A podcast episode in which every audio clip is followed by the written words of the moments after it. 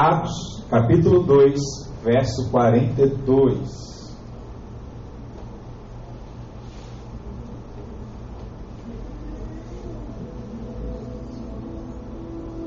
Semana passada nós falamos sobre o poder da coinonia. Né? Hoje nós vamos falar da prática da coinonia. Atos 2, verso 42 e 43. Diz assim a palavra do Senhor: E perseveravam na doutrina dos apóstolos e na comunhão, no partir do pão e nas orações. E em cada alma havia temor e muitos prodígios e sinais eram feitos por intermédio dos apóstolos. Você sabe, Deus está nos preparando para fazer muitos prodígios e sinais. E isso tem sido cada vez mais recorrente em nosso meio, e isso terá, também será uma realidade na sua vida. Para que isso aconteça com uma força ainda maior, é necessário você entender o poder que há na comunhão da igreja. Pai, mais uma vez eu lhe peço, tome em tuas mãos essa palavra, esse momento, fale ao nosso coração. Sabemos que necessitamos de Ti e necessitamos do Teu agir em nós. Que a voz do Seu Espírito seja clara nessa manhã e venhamos a compreender tudo aquilo que o Senhor tem para nos falar nesses dias. Em nome de Jesus. Amém. Glória a Deus. Hoje eu quero falar com vocês sobre essa prática da coinonia e o que, que acontece de fato quando a igreja começa a viver essa realidade. Muitas coisas só acontecem na nossa vida quando nós entendemos o que isso significa. Porque a primeira coisa que você precisa entender nesses dias é que quando você entrou para a família cristã, você foi inserido em algo que já existia antes de você chegar aqui. Antes de Deus te chamar, já existia uma igreja. E quando você nasceu de novo e você chegou à família do Senhor, acredita em mim, já existiam muitos irmãos Muitas irmãs já estavam lá. E isso é mais ou menos o que acontece quando um homem casado perde a sua esposa e decide casar novamente. Mas esse homem que era casado, perdeu a sua esposa, né, ficou viúvo, ele tinha filhos. E aí, quando ele decidiu casar de novo, a nova esposa não recebeu só o marido. A nova esposa recebeu o marido e os filhos. E esses filhos podem ser anjos, como podem ser pequenos, pequenos abençoados. Né? Essas crianças podem ser legais, como podem ser crianças chatas. Podem ser dóceis, como podem ser também malvados. Existem diversos, diversos filmes aí que relatam acontecimentos como esse. Mas o relacionamento já começa com esse histórico. E esse é o real entendimento da igreja do Senhor, daquilo que Ele quer nos trazer nesses dias. Porque o entendimento de quando você entrou para a família de Deus, você entrou para algo que já existia antes da sua chegada. Já existiam os irmãos. E o que eu estou querendo dizer é que na maioria das vezes não é fácil você entrar para algo que já existe. Qual era o grande temor dos, das crianças, né, dos adolescentes? Era mudar de escola, mudar de turma. Porque uma coisa é você estar naquela turma que você está lá desde o início, desde a primeira série, desde o CA, desde o jardim, desde o pré. E a outra quando você muda para outra escola. Já existem as amizades, já existem as panelas, já existem os grupos que vai ser de mim agora? Assim, muitos pensam também quando vêm fazer parte da igreja. E é isso que eu querendo te mostrar hoje. Você precisa aprender a lidar com as diferenças.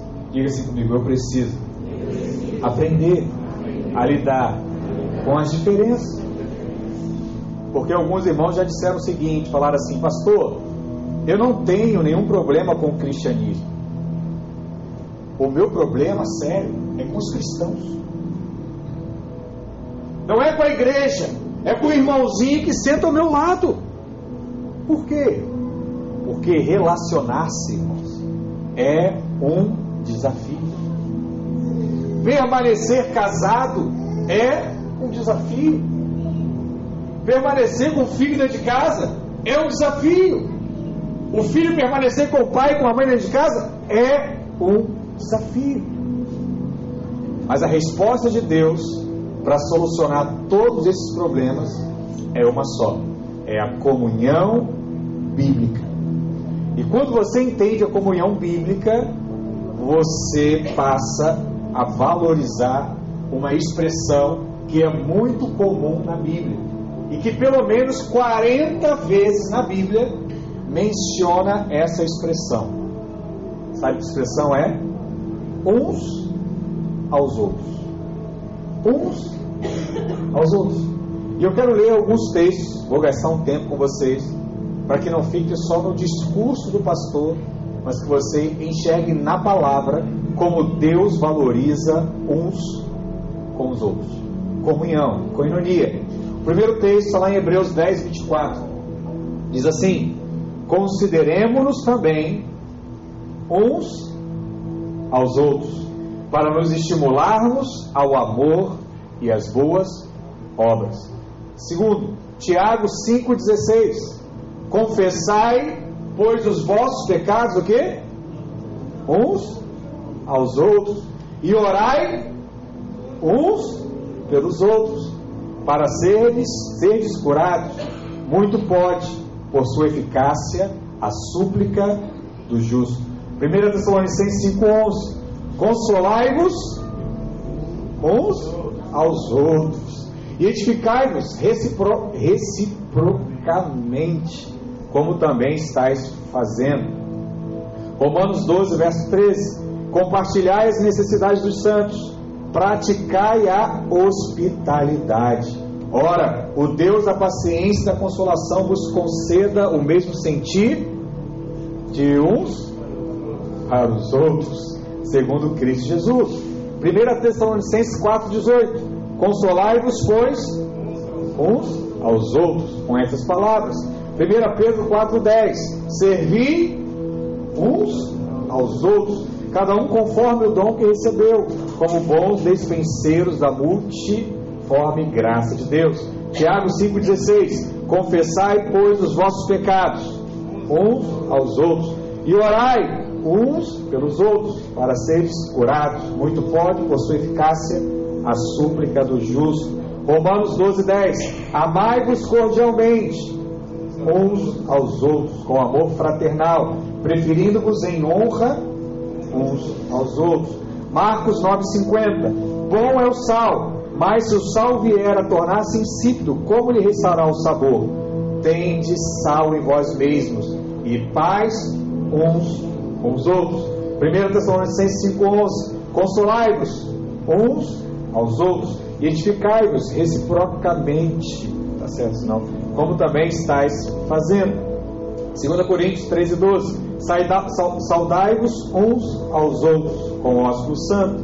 Gálatas 5, 26: Não nos deixemos possuir de vanglória, provocando uns aos outros, tendo inveja um dos outros. Efésios 4, 32: Antes sede uns para com os outros, benignos, compassivos, perdoando-vos uns aos outros, como também Deus em Cristo vos perdoou. 1 Pedro 1, 22.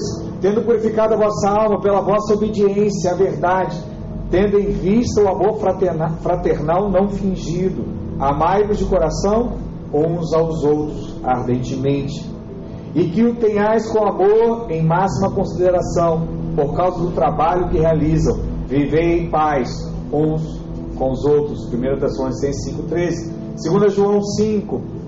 E agora, Senhora, peço, não como escrevesse mandando mandamento novo, senão o que tivemos desde o princípio, que amemos uns aos outros. 1 Pedro 1, 22. Tendo purificado a vossa alma pela vossa obediência à verdade, tendo em vista o amor fraternal não fingido, amai-vos de coração uns aos outros ardentemente. 1 João 7. Se porém andarmos na luz como Ele está na luz, mantenhamos comunhão uns com os outros. E o sangue de Jesus, seu Filho, nos purifica de todo o pecado. Romanos 14, 13. Não nos julguemos mais uns aos outros, pelo contrário, tornai o propósito e não por tropeço ou escândalo ao vosso irmão. 1 Coríntios 11, 33. Assim, pois, irmãos meus, quando vos reunis para comer, esperai uns pelos outros. Isso é importante, né, irmãos? Esperai pelos outros, principalmente no jejum. Romanos 15, 7. Portanto, acolhei-vos uns aos outros, como também Cristo nos acolheu para a glória de Deus. Não façais por partidarismo ou vanglória, mas por humildade, considerando cada um cada um os outros superiores a si mesmo. Filipenses 2:3, Gálatas 6:2. Levai as cargas uns dos outros e assim cumprireis a lei de Cristo. Romanos 15:14. E estou certo, meus irmãos, sim eu mesmo, a vosso respeito, de que estáis possuídos de vontade, cheios de todo conhecimento, apto para demonstrardes uns aos outros. Gálatas 5:13. Porque vós, irmãos, fostes chamados à liberdade Porém, não useis a liberdade para dar ocasião à carne, sede antes servos uns dos outros, pelo amor. Colossenses 3,9: Não mintais uns aos outros, uma vez que vos despistes do velho homem com seus feitos. Colossenses 3,13: Suportai-vos uns aos outros, perdoai-vos mutuamente, caso alguém tenha motivo de queixa contra outrem. outrem Assim como o Senhor vos perdoou, assim também perdoai-vos. Gálatas 5, 26. Não sejamos cobiçosos de vanglórias, irritando-nos uns aos outros, invejando-nos uns aos outros. Romanos 15, 14. E certo estou, meus irmãos, sim eu mesmo, a vosso respeito, de que estáis possuídos de bondade, cheios de todo conhecimento, aptos para vos admoestardes uns aos outros. 1 Colossenses 12, verso 25, para que não haja divisão no corpo, pelo contrário, cooperemos os membros com igual cuidado, em favor uns dos outros. 1 Pedro 5,5 Rogo igualmente aos jovens, sede submissos aos que são mais velhos. Isso é importante, amém, irmãos? Jovens, sede submissos aos mais velhos, aos pais. Outros sim, no trato de uns com os outros, cingivos de toda todos de humildade, porque Deus resiste aos soberbos, contudo aos humildes concede a sua graça. É interessante aqui, só para dar um intervalo para o pastor também respirar, mas os jovens tendem a quando costumam ter acesso ao conhecimento, achar que sabem mais do que os seus pais. E a palavra diz isso. Deus resiste àquele que acha que sabe mais. Deus se alegra dos humildes. O que, é humilde? Eu sei. Mas o que, que você tem para me ensinar hoje? Talvez eu saiba mais que você, mas o que você tem para me ensinar? Isso é importante para tudo na nossa vida. 32. Seja multamente hospitaleiros, sem murmuração. 1 Pedro 4,9. Tiago 5,9. Irmãos, não vos queixeis um dos outros, para não serdes julgados. Eis que o juiz está à porta. Efésios 4:2 Com toda humildade e mansidão, com longanimidade, suportamos, suportando-vos uns aos outros em amor. Efésios 5:19 Falando entre vós com salmos, entoando e louvando de coração ao Senhor com hinos e cânticos espirituais. Romanos 12:10 Amai-vos cordialmente uns aos outros com amor fraternal, preferindo-vos em honra uns aos outros. Gálatas 5,15 Se vós, porém, vos mordeis e devorais uns aos outros, veja que não sejais mutuamente destruídos. Efésios 5,21 Sujeitai-vos uns aos outros no temor de Cristo. 1 Tessalonicenses 5,15 Evitai que alguém retribua a outro mal por mal, pelo contrário, segui sempre o bem entre vós e para com todos. E Hebreus 10, 25 Não deixemos de congregarmos, como é o costume de alguns, antes façamos admoestações, e tanto mais quanto vedes que o dia se aproxima. Amém? Você sabe que uma das questões que a carne estimula mais na nossa mente e no nosso coração é a falta de paciência. Na verdade, o impaciente é um dos primeiros sinais do irmão que é carnal e não aguenta mais esperar. E normalmente, quando você desiste de alguém, é porque você perdeu a paciência com essa pessoa. E a palavra diz aqui em Hebreus 10, 25: é o seguinte: continua chamando a atenção, continua admoestando, porque o dia do Senhor se aproxima. Não desista né, do seu filho, não desista do seu marido, não desista da sua esposa, não desista do seu trabalho, não desista dos seus estudos, porque o dia do Senhor se aproxima. E talvez aquilo que você está fazendo hoje é para cumprir um propósito que ainda falta alguns anos para acontecer. Mas o que você está fazendo hoje já é um subsídio para isso que Deus vai fazer através da sua vida. Por isso, fala para o seu irmão que está do seu lado: diga assim para ele, não desista, tenha paciência. Deus vai fazer uma grande obra na sua vida, na sua casa, nos seus negócios, nos seus sonhos, em nome de Jesus. Amém? Então o que, que você percebe? É que a prática da coinonia, a prática da comunhão, acontece dentro de uns para os outros.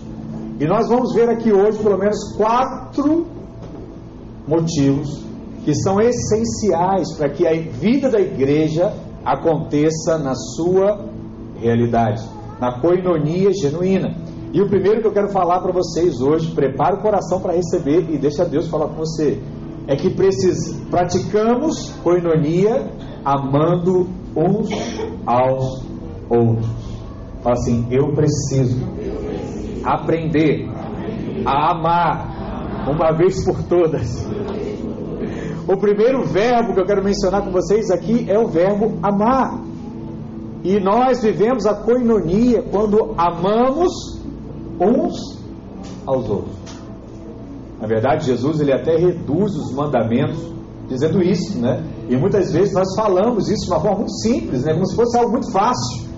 Ame ao irmão, amai-vos uns aos outros. Eu não preciso praticar tudo aí que está falando nesse livro tão extenso. Se eu amar um ao outro, já estou cumprindo o mandamento de Jesus. É isso aí. Agora nós vamos entender o que significa de fato amar uns aos outros.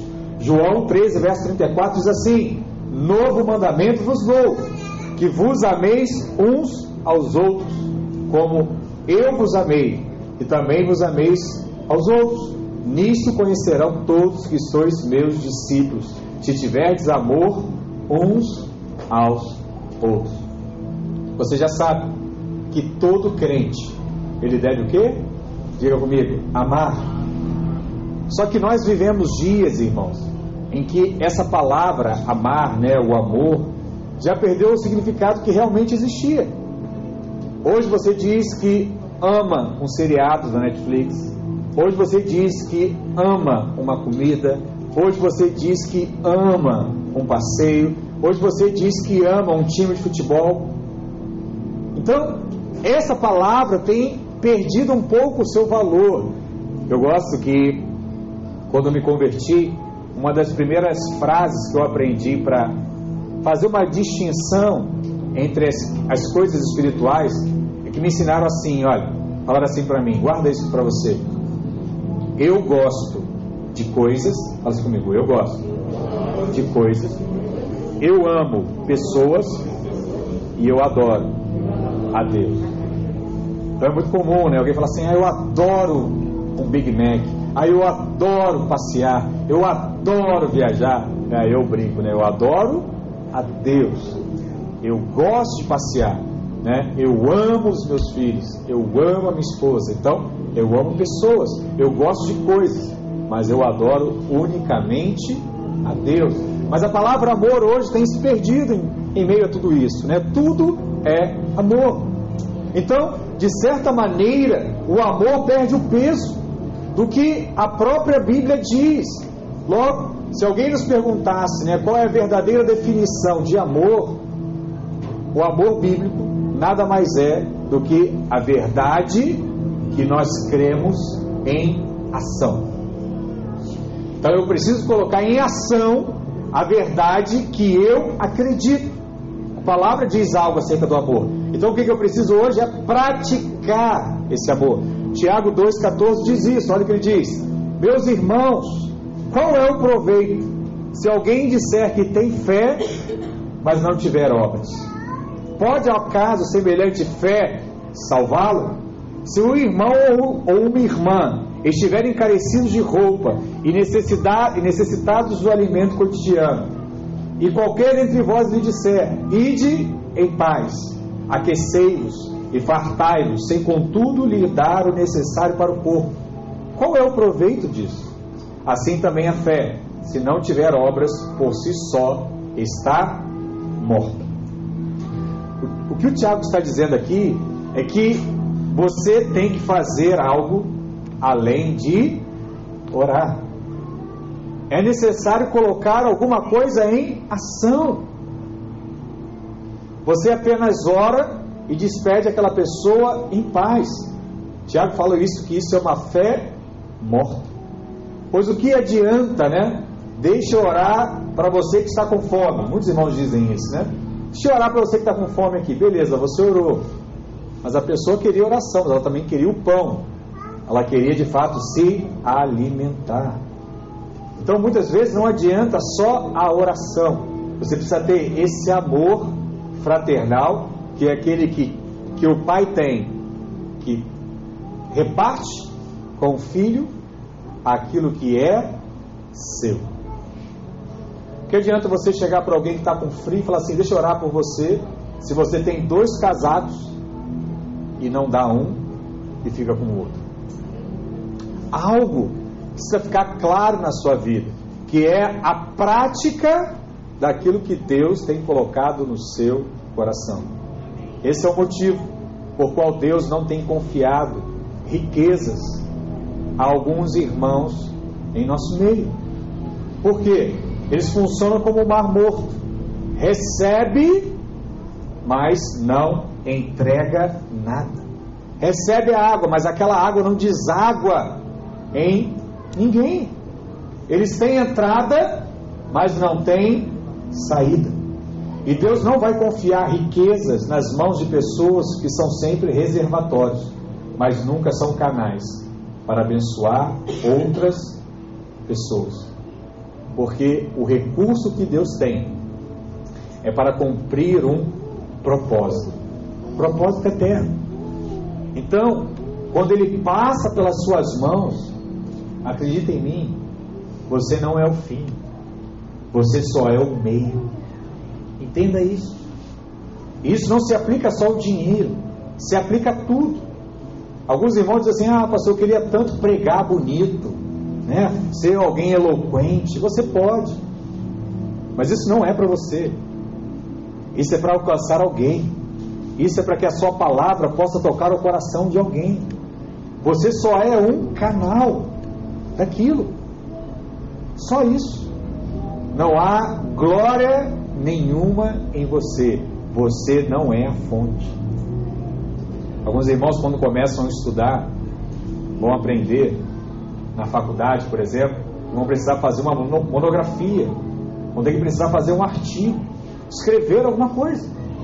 E vocês vão descobrir que vocês vão escrever algo que alguém já falou. Vocês vão aperfeiçoar algo que alguém já compartilhou. A não ser que você venha fazer uma tese doutorado, você vai escrever acerca de alguém. Do que alguém já falou antes de você. Você só continua algo. A vida com Deus ela é assim. Você só continua algo que Deus já começou. Você precisa entender isso em algum momento. Deus não vai liberar para você dons espirituais se você não entender que você é apenas um canal. Deus não vai te dar nada para que você venha se gloriar. Deus vai te dar para que você possa compartilhar. E aí você precisa entender. Quem já tem essa mentalidade, não precisa ter medo de receber de Deus. Isso é algo muito sério. E talvez é essa mentalidade que Deus tem que mudar na sua vida também. Ah, pastor, já sou tão feliz. Eu sou tão grato. Porque eu tenho uma célula. Porque eu posso abençoar as pessoas, porque eu aconselho pessoas. Mas isso é precioso. Mas Deus nos chamou para aconselhar 5, 6, 10 pessoas. Talvez Deus te chamou para aconselhar 100 pessoas. E você precisa usufruir disso que Deus tem te dado. A mesma questão é com relação à, à parte financeira. Pastor, eu sou tão grato. Né? Eu tenho tudo que eu preciso. Amém. Glória a Deus por isso. Mas não feche o reservatório. Você precisa entender que Deus não te chamou para ser feliz somente. Deus te chamou para fazer as pessoas que estão à sua volta felizes. Essa é uma chave que tem que virar na sua mente. Pastor, para que, que Deus vai liberar riqueza? Sabe para quê? Para você fazer outras pessoas felizes. Para que, Deus vai liberar dons espirituais na sua vida? Para que você possa fazer outras pessoas felizes.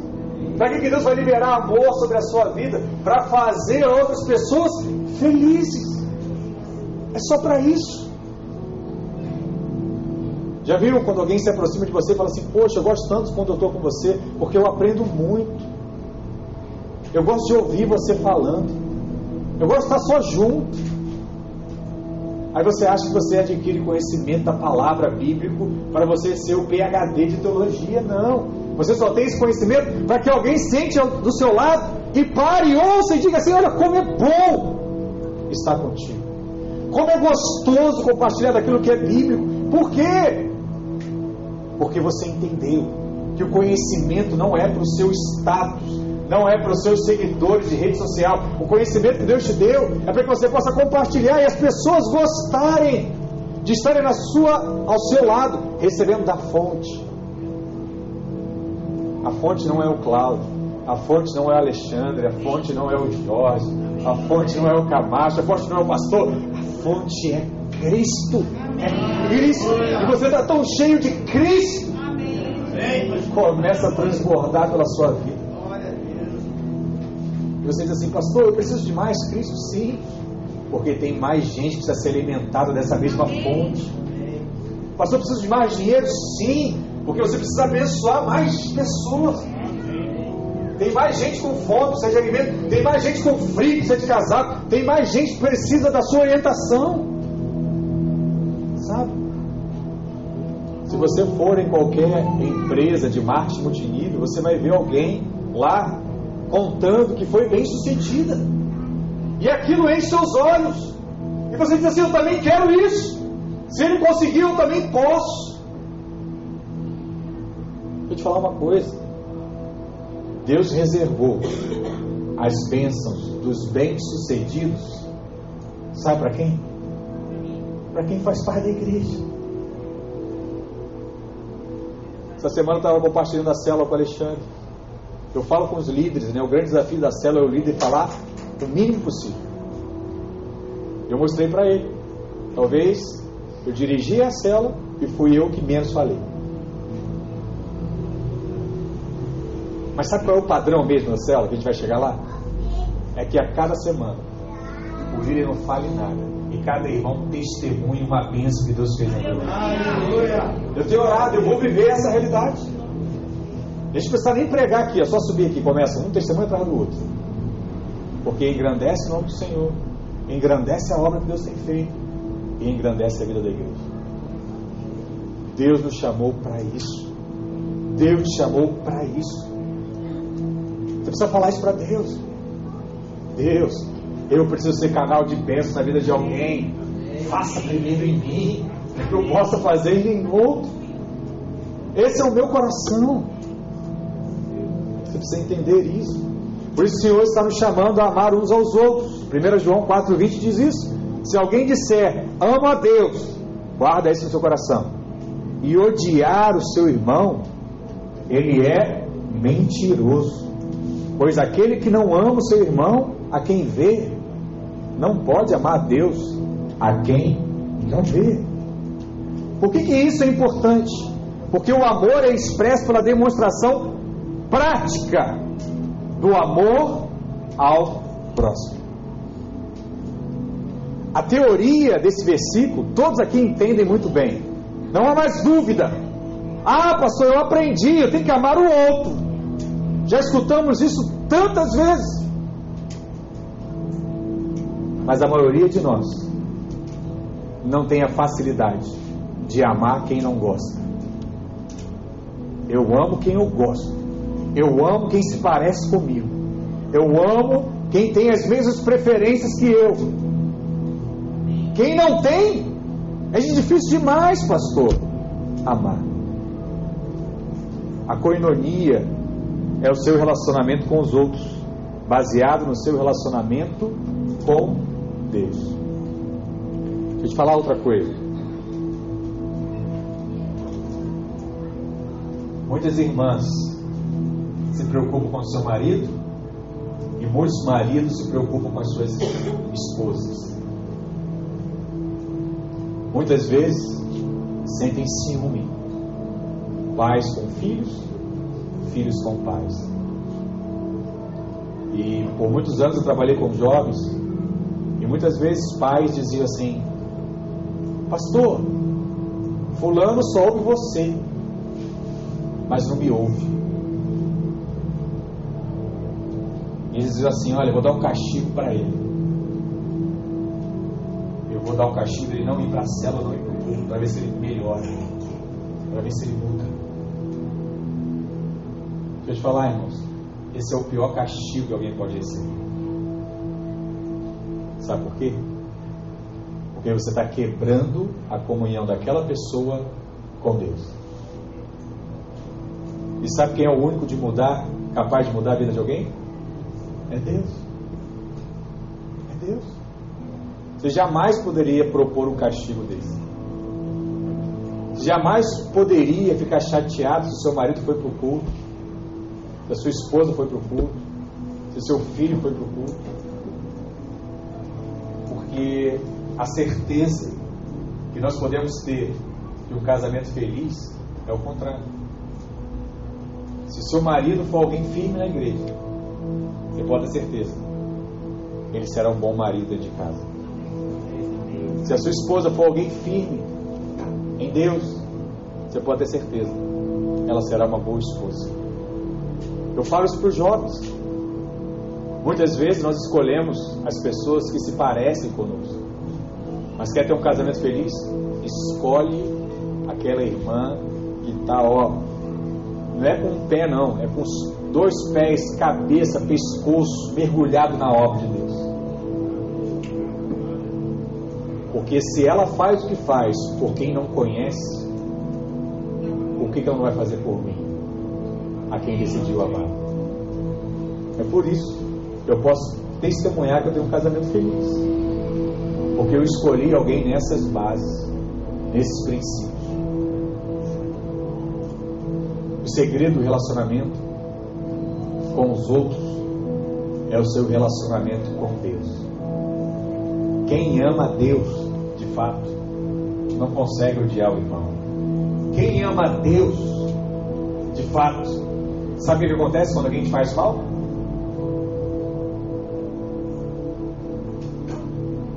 O mesmo que acontece com Deus. Sabe o que Deus faz com quem faz mal para ele? Ele lança aquilo no mar do esquecimento.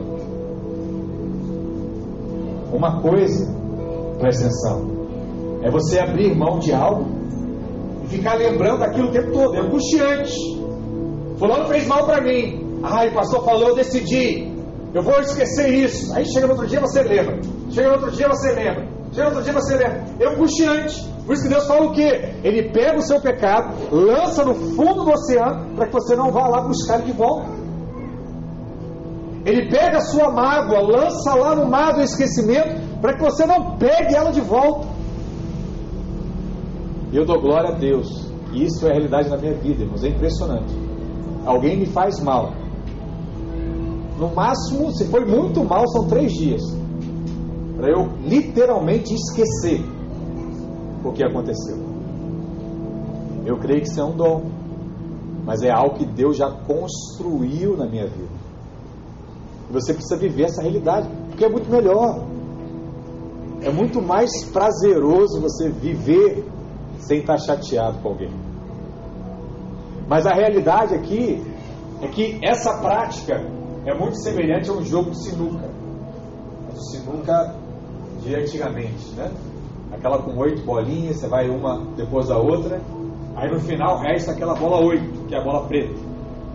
E o objetivo do jogo é que você possa acertar a bola branca, a bola preta e ela cair na caçapa.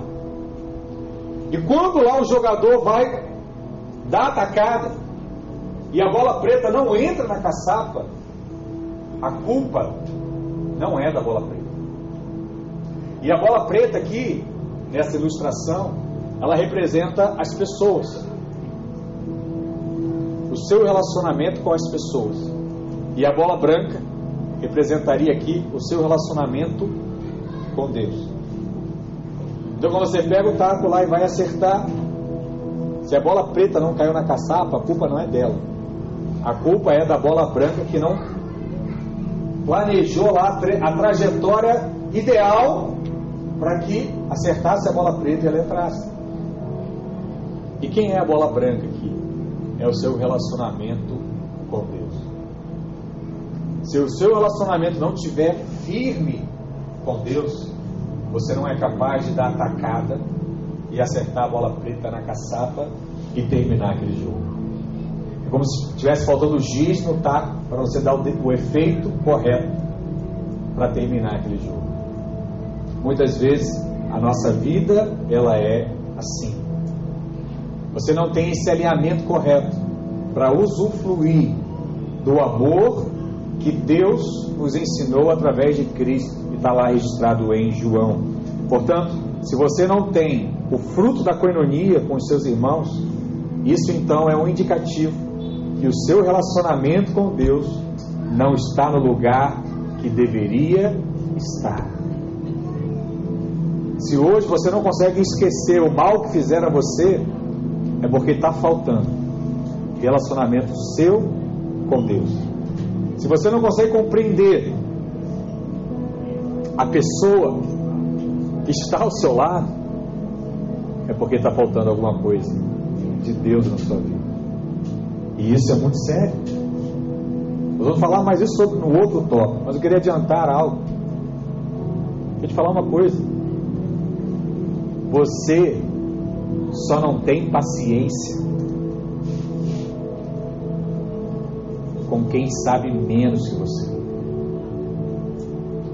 Porque se você for aquele que sabe menos, você vai ter toda a paciência necessária para aprender, porque você precisa. Eu sei que não é cultural nosso aqui, mas tenta um dia jogar tênis não tênis, não ping-pong, que é um esporte mais simples aqui que os irmãos possam jogar. Pega alguém que joga muito e você que não joga nada. O que joga muito não vai querer jogar mais do que dois minutos. Porque vai ter que jogar com você aquela bolinha que vai lá para cima, dá um kick, e você vai lá, dá outro kick assim e cai. O que joga muito, ele quer jogar o quê? Com velocidade, ele quer mostrar que sabe. Quem não sabe, ele fica ali o dia todo para tentar aprender. Quem sabe, quando percebe que o outro não sabe, vai embora e vai praticar outro esporte. A nossa vida muitas vezes é assim. Por isso que a palavra diz acerca da humildade: só recebe quem é humilde. Por quê? Porque o soberbo não tem paciência com quem sabe menos que ele. E qual é a prática aqui, pastor? O soberbo não tem paciência com quem ama menos que ele. Com alguém que tem uma paciência menor do que a dele. Sabe qual é a demonstração maior que você é parecido com Cristo? É você amar quem não te ama. É você amar quem não merece ser amado por você. Ah, pastor, eu quero falar em línguas. Eu quero curar.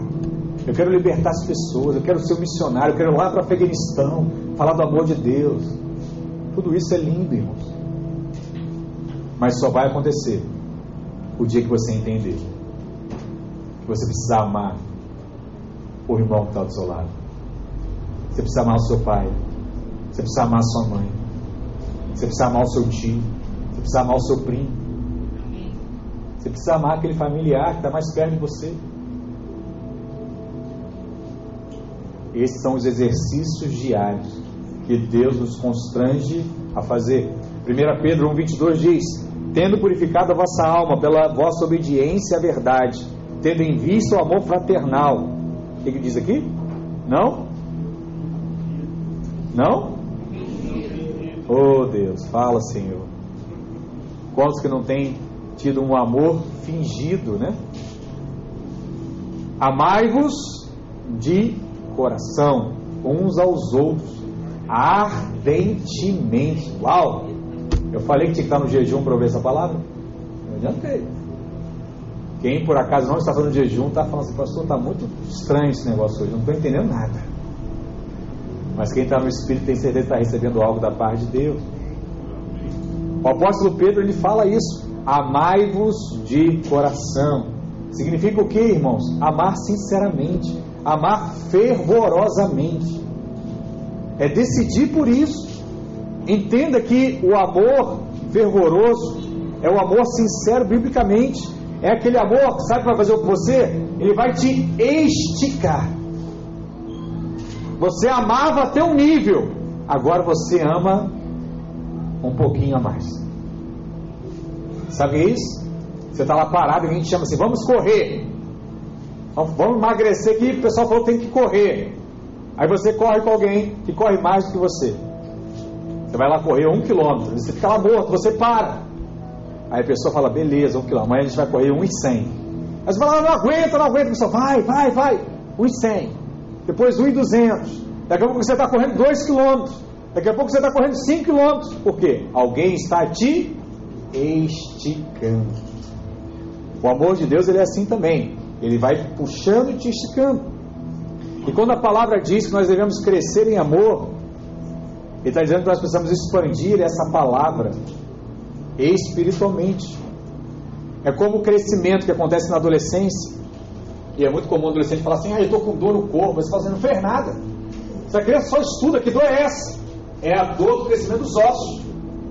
Os ossos estão crescendo uma velocidade maior do que crescia naquele momento. Então eles sentem dores. O que, que você percebe, irmãos? O amor, olha para cá, vai te custar alguma coisa. E guarde algo no seu coração agora.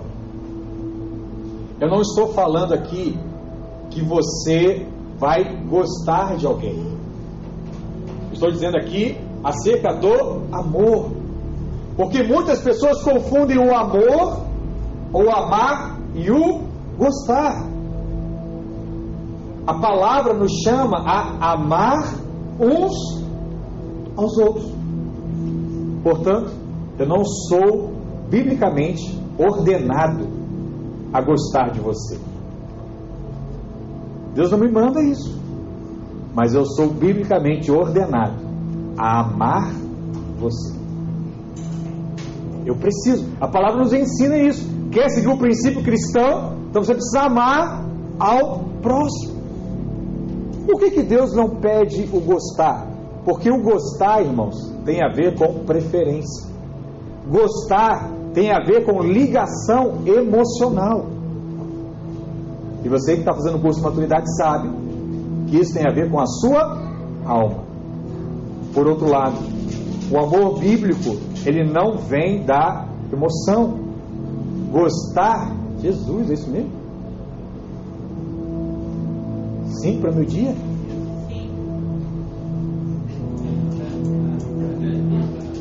Amar, irmãos. Amar é uma questão de decisão. Eu decido amar alguém.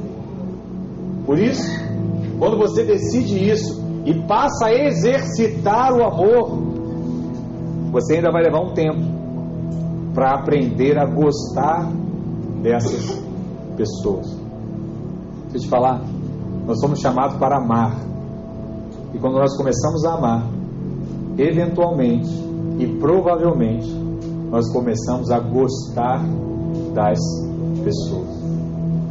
Mas o importante é que nós venhamos a entender que o amor bíblico é a verdade em ação.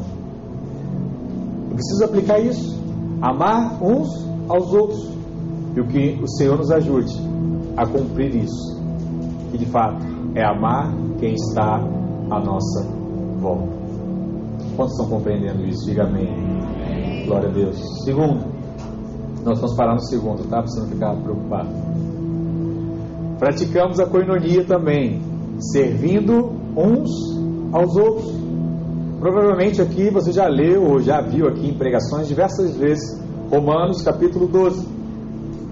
E ele fala sobre o culto racional. Olha o que a palavra diz lá no verso 3: Porque pela graça que me foi dada, digo a cada um dentre vós, que não pense de si mesmo além do que convém, antes pense com moderação, segundo a medida de fé que Deus repartiu a cada um.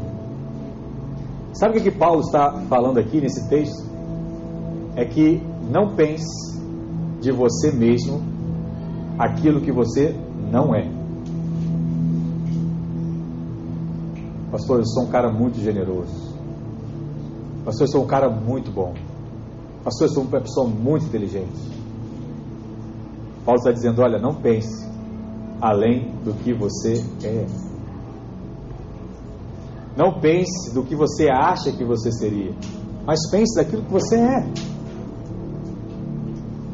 E ele está abordando aqui uma falha, um problema, sabe de quê? De espelho. Muitos irmãos não têm espelho em casa. Por isso que Jesus diz o que? Antes de acusar o irmão, tira a trave do seu próprio olho. Qual é o normal, irmãos? É enxergarmos as falhas das pessoas que estão à nossa volta. Isso é tão comum. Mas muitas vezes não olhamos para as nossas próprias falhas. Nós temos ensinado algo para os nossos filhos, é muito simples. Mas a gente repete o tempo todo a gente fala assim: crítica faz para você, para o outro é só elogio.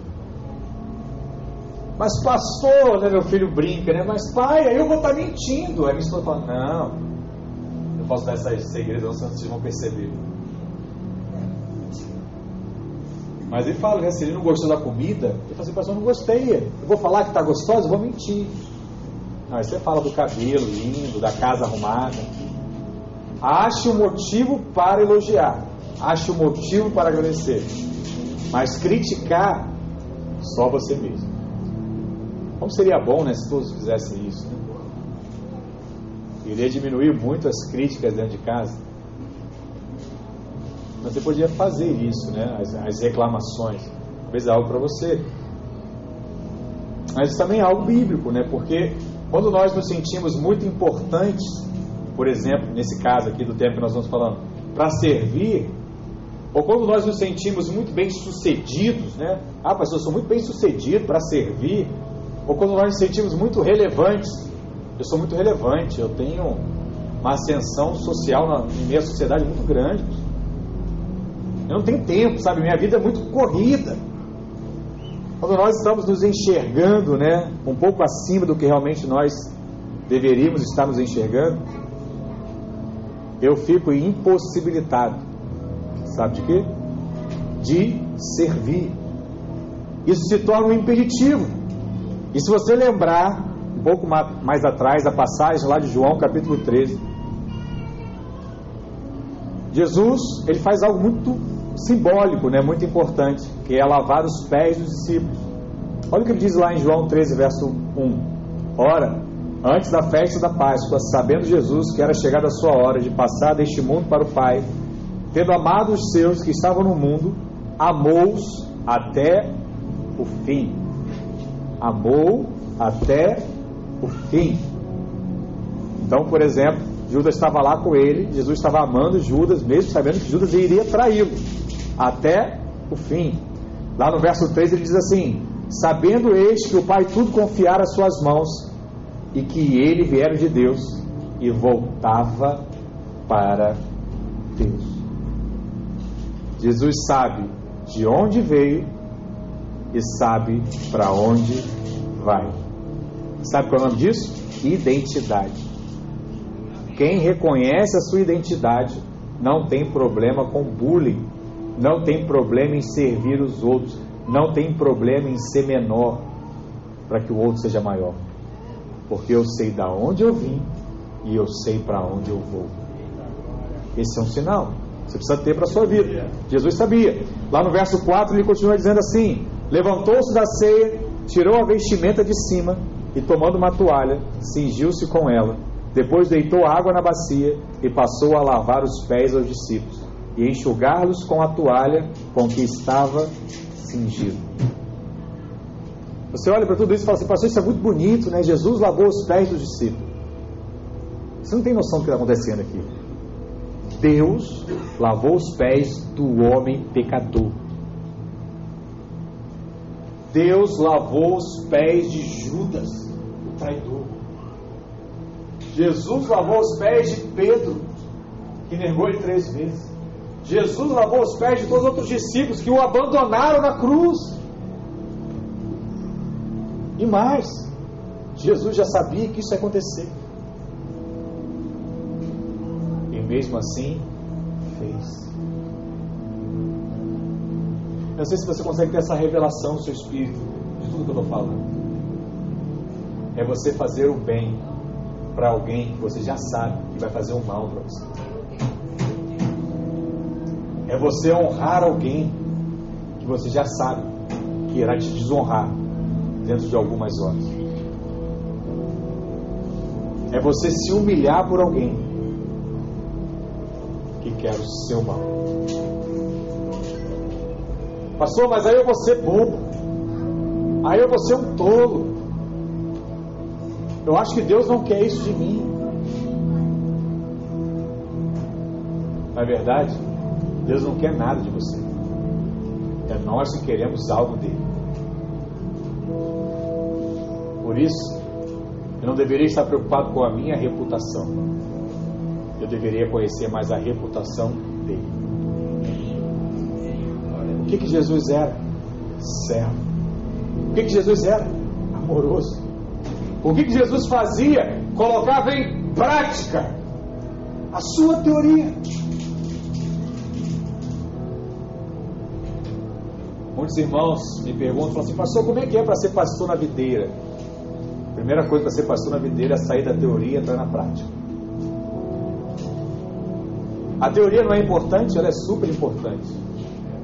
Mas a prática diz não quem é você,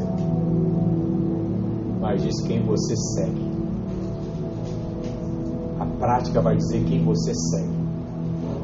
Se você segue a Cristo, ou se você segue a novela, se você segue a Cristo, ou segue o jogador de futebol, se você segue a Cristo, ou segue aquele youtuber que você gosta, se você segue a Cristo, ou você segue aquelas pessoas que falam aquilo que você quer ouvir. É diferente. Jesus ele vem praticando isso. Ele vem servir. Porque o mundo diz para você que você é o que você faz. Então, se você fizer o bem para quem te faz mal, qual o nome que você vai ter? Tolo, idiota, bobo. E aí o que você diz? Eu não preciso ser tolo para seguir a Deus.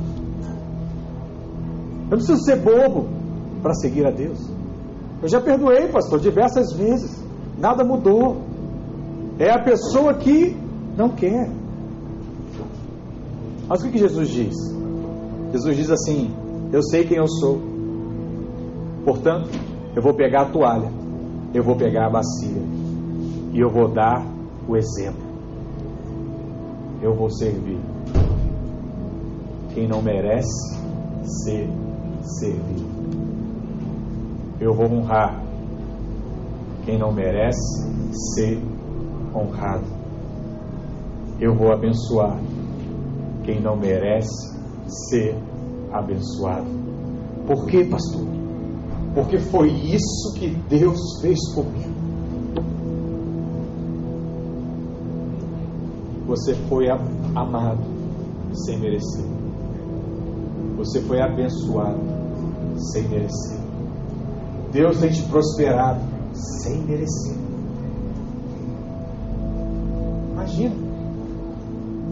Como é que Deus se sente abençoando a sua vida, abençoando seus negócios, muitas vezes nem lembrar do dízimo. Você lembra? Aí você aprendeu, talvez, em outra igreja, que se você não der o dízimo, o devorador vem e consome tudo que é teu. Você nunca ouviu isso aqui na BD. Porque nós não cremos nisso. Sabe por quê? Porque Deus continua dando, mesmo sem você devolver. A devolução não te dá nada mais.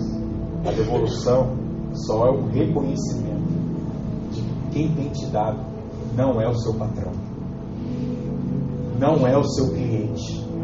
Quem tem te dado é o Pai. E eu sou grato e eu quero presentear o meu Pai por todo o bem que Ele tem feito a mim. Sai da esfera natural, irmãos. Sai do óbvio. Sai daquilo que parece comum. Eu tenho dito essa mensagem. Você precisa receber no seu espírito. Eu creio que na vida da igreja, na vida da coinonia, da comunhão, o Senhor vai nos levar a momentos em que nós teremos que lavar os pés das pessoas no corpo de Cristo. Às vezes, não vai ser a coisa mais prazerosa. Às vezes, não vai ser para alguém que merece. Porque fazer para quem merece é fácil. Difícil é fazer para quem não merece. Eu falo para os irmãos quando começam a liderar e fala assim, pastor, eu não sei mais o que eu faço com fulano. Já três pessoas vieram falar que fulano está falando mal de mim, pastor. Eu só quero bem. Aí eu falei, quantos estão falando mal de você? Ah, pastor, na minha cela é um. Eu falei, só um. Pô, você está bem na fita pra caramba. Só um. eu digo, né? Graças a Deus que eu já entendi isso. Que não é só um que vai falar mal de mim, são vários. E a minha vida para Deus não é baseada naquilo que fala ao meu respeito. Ela é baseada naquilo que Deus fala ao meu respeito. E sabe o que é mais gostoso? É fazer o bem para esse fazer o mal. Mas sabe o que dá prazer? É fazer isso. E sabe o que muda o coração de alguém? é quando você faz isso. Pastor, não sei mais o que eu falo para meus pais, para os meus amigos, meus parentes. Eles não querem Deus. Um dia, eles serão tão constrangidos pelo amor de Deus que está na sua vida, que eles vão se prostrar diante desse Deus Todo-Poderoso. O que eles falam? eu faço cada vez mais mal e ele me retribui cada vez com melhor. Eu tenho que conhecer que negócio é esse que ele está fazendo. Eu tenho que saber que negócio é esse que ele tem recebido. Porque eu não entendo, não é natural o que está acontecendo na minha vida. Isso é algo precioso, irmãos. Jesus diz que lavou os pés dos discípulos. E eu quero dizer para você que em algum momento você vai precisar lavar os pés de alguém. E muitos aqui talvez até lavam os pés. E lavar os pés aqui é você não desistir de alguém. É você demonstrar, né? É chamar a atenção de alguém. Mas você pode lavar os pés de uma pessoa com dois tipos de água diferentes. Você pode lavar os pés da pessoa com aquela água gelada. Já tentou lavar o pé com água gelada? É um negócio meio complicado. Você sabe que uma das partes mais sensíveis do nosso corpo é o nosso pé. Então, quando você vai na praia, você bota o pé, e tá gelado, você não consegue entrar de jeito nenhum na água. Agora o cara que já pula de cabeça, ele fica lá e se acostuma. Mas quem bota o pezinho assim já era, não entra. Porque tem uma sensibilidade maior no pé. E o que, que é você tratar alguém ou servir alguém com água gelada? É você olhar para aquela pessoa e falar assim: ah, tá bom, faz o que você achar melhor, faz o que você quiser. É aquele olhar indiferente que acontece, sabe quando? Quando você já falou muitas vezes. Quem aqui que nunca pensou, né? Ah, quer saber? Faz o que você quiser. Pastor, eu não pensei, não. Eu falei, eu gritei. E falei umas palavrinhas mágicas depois Isso é você lavar o pé de alguém com água gelada. Mas também tem aquele que lava com água muito quente. Aí vai queimar o pé do irmão. O que é lavar a, a, o pé de alguém com água quente, fervendo? É você encher o irmão de verdade. Deixa eu te falar, rapaz.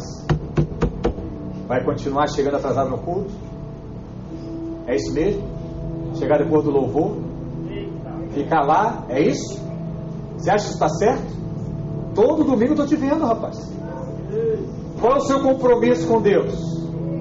É isso? É assim? É isso que você quer para Deus? Você já sabe, né? Se continuar assim, nada na sua vida vai mudar, rapaz. Está faltando culto? Você acha que Deus está vendo? Deus está vendo. Como é que pode? Alguém com tantos anos de igreja faltar culto igual você está faltando? Tem juízo, rapaz. Eu olhei, tirei até foto, sei lá, cochilando, roncando, babando no culto.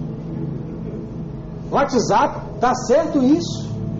É isso que é para sua vida? Esse é o que? É água quente. O cara bota o pé e queima. Deus não está chamando para isso também. Porque uma das palavras que eu mais amei aqui na videira, ela chamava isso, né? Uma palavra de graça. O que é a palavra de graça? É você falar o que o outro não merece ouvir. Ele está fazendo mal, mas você fala é o bem para ele. Pastor, mas aí a pessoa não vai mudar. Eu sei, você ainda acha, eu sei, eu te entendo. Você ainda acha que a pessoa vai mudar com a sua paulada. Você vai pegar o cinto e vai falar assim: ó, toma! Agora muda! Deixa eu te falar, vai mudar na sua frente, mas nas suas costas vai continuar sendo quem ele era. Só tem um jeito de mudar pelo Espírito Santo de Deus. E ele só vai conseguir ver o amor de Deus através da sua atitude de falar com graça. Eu te falar. Você tem vindo aos cultos, eu tenho te visto. Mas eu percebo, você chega já pela palavra. Você tem gostado da palavra? A pessoa fala assim, não, às vezes pastor demora muito, né? Mas eu até acho legal. Aí você vai dizer assim, poxa, se você guarda a palavra, irmão, imagina o que Deus vai fazer na sua vida também através do louvor. Imagina o que Deus vai fazer na sua vida o dia que você entender acerca da generosidade, poder ofertar e poder dizimar. Isso é um processo completo que Deus faz na sua vida. Semana que vem, vai lá, chega no horário. Você vai ver como é que Deus vai falar ainda mais ao seu coração. Você vai ver quanto mais você vai ser bem sucedido diante de Deus. Sabe? Você tem passado por muitas lutas. Talvez o medo da pandemia tenha te feito ficar mais dentro de casa. Mas é muito ruim ficar sozinho. Faz um esforço. Vai no culto. Deus vai te abençoar. Você vai ter a companhia dos irmãos. Deve ser muito complicado para você não estar tá vivendo essa realidade. Eu não quero te ver só, eu tenho preocupação com você. Vamos juntos semana que vem. O que, que é isso? É a palavra de graça. O que, que é isso? É a água morna. Está lavando os pés. Não com água gelada, nem com água muito quente. Você está lavando os pés na temperatura certa. Entende? Pastor, mas tem hora que tem que falar mais verdades. Sim, fala as verdades desse jeito, em amor. É para isso que Deus te chamou nesses dias. Glória a Deus, irmãos. Amém? Amém. Queria que você ficasse de pé. Nós vamos orar.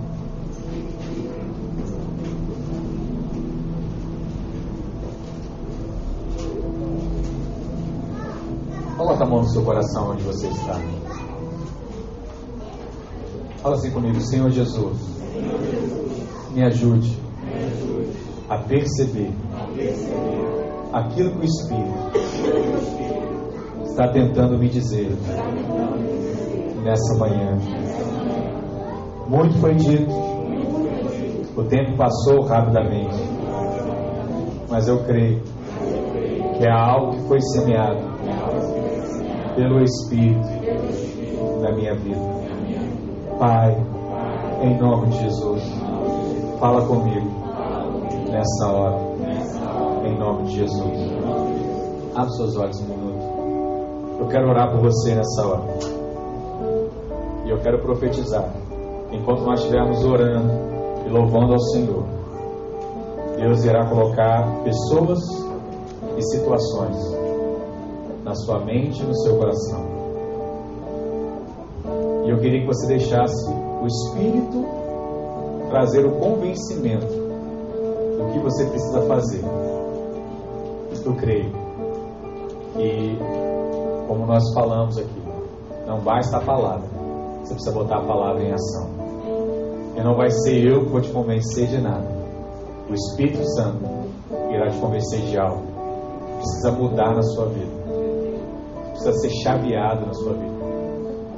Talvez são relacionamentos que precisam ser restaurados. Talvez seja a paciência. Não sei. Mas enquanto eu orar e nós cantarmos esse louvor aqui, Permita Deus falar com você. Não bloqueie.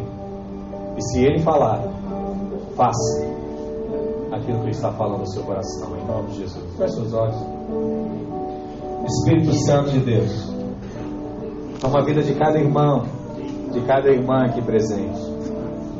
Que nessa hora não seja a canção, não seja a palavra do pastor, mas que seja o seu espírito falando e ministrando ao coração dos seus filhos. Permita viver a realidade de tudo aquilo que foi pregado nessa manhã. Os seus filhos possam ter nessa hora flashes do teu espírito, de tudo aquilo que o Senhor quer fazer, não amanhã, não na próxima semana, mas a partir de agora, em nome de Jesus tenha liberdade em nosso meio. Aleluia.